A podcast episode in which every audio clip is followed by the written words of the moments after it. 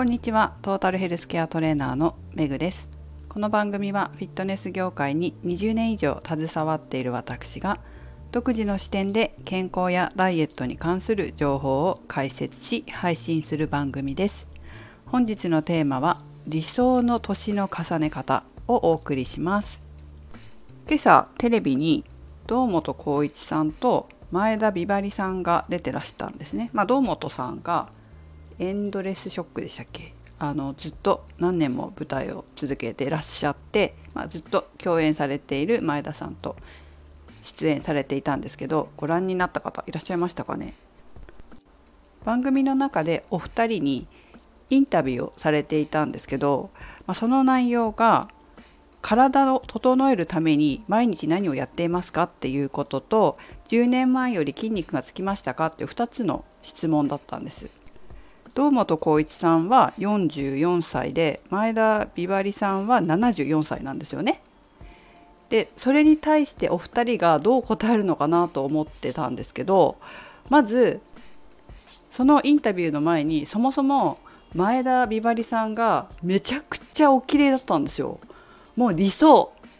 74歳であれだけ肌がツルツルで顔が垂れてなくて筋肉でキュッて引き締まって引き上がってるほっぺの筋肉が引き上がってるって絶対理想。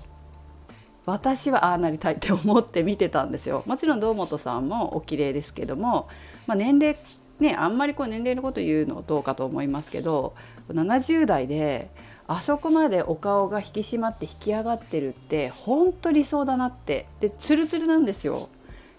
シワとかも目尻のこう笑いじわぐらいでツルツルでもちろんケアされてると思いますがいろいろな工夫をされてると思いますけど本当理想だなというふうに思いました。ああなりたいですね。でまあ回答の方をどんなことをおっしゃってたかお伝えするんですけど1つ目の体を整えるために毎日やってること。これはこの堂本さんの舞台見に行った方いらっしゃるかと思うんですけど私一回も行ったことないんですけどまあ踊ったりとかいろんなことされますよね。堂本さんは階段から転げ落ちるんですか？そういうこう体を使ったアクション的なものもある中で、まあ、体を整えるっていうのは継続して舞台をやっていく上でとても大切なことだと思うんですよ。でどんなことをされているのかに関してお二人が答えてたのは堂本さんはやってないと。目標を持たないことをしてると目標を持たないようにしてるって言ってたのかな？なんでかというとダイエットで何キロ痩せるっていうふうに決めちゃうと達成したらやめちゃうからそういうのがなんか嫌だから継続しなきゃいけないから目標を持たないようにしてる。で毎日自分と向き合っていれば今自分の体に何が必要なのかが分かるっておっしゃってたんですよね。その目標は立て方によって異なると思うので、まあ、そこはちょっと私とは意見が違うかなっていうふうには思いますけどでもその最後の自分の体と毎日向き合ってれば体に今何が必要なのかは分かるって言ってたのがあすごいなって思ったんですよね。で前田さんの方は運動してらっしゃるんですけどその運動しながら体の声を聞くっておっしゃってたんです。どちらも共通してるのは自分の体と向き合ってるってことなんだなと思ってあやっぱり日頃からこう体を使う私もそうですけど仕事をされている方っていうのは当然ながら体を鍛えたりケアしたりされてますけどそうするとおのずと体の声を聞くようになるのかなっていうふうにも思ったんですね。まあ、聞いてない人もいるかもしれないけど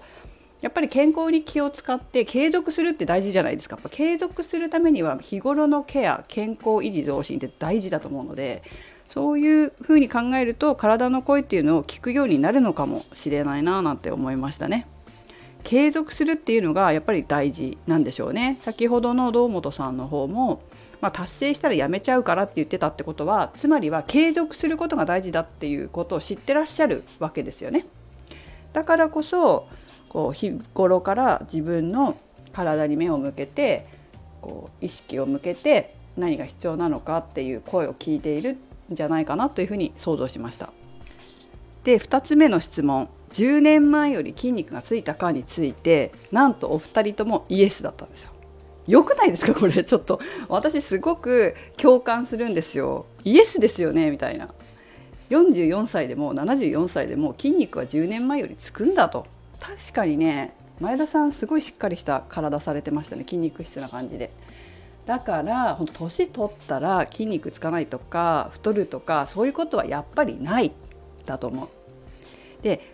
筋肉で体重減らないって言ったのかな？そうそうそう。それって理想なわけですよ。もちろん、まあ、筋肉がつきやすい人でこうそんなにガシガシしたくない、まあ、女性なんか多いですけどこうムキムキしたくないなんていう方は、まあ、筋肉増やしたくないっていうふうに思ってらっしゃる方もいらっしゃると思うんですけど、まあ、そうでない方の場合もちろん理想体型っていうのはあるかもしれないけど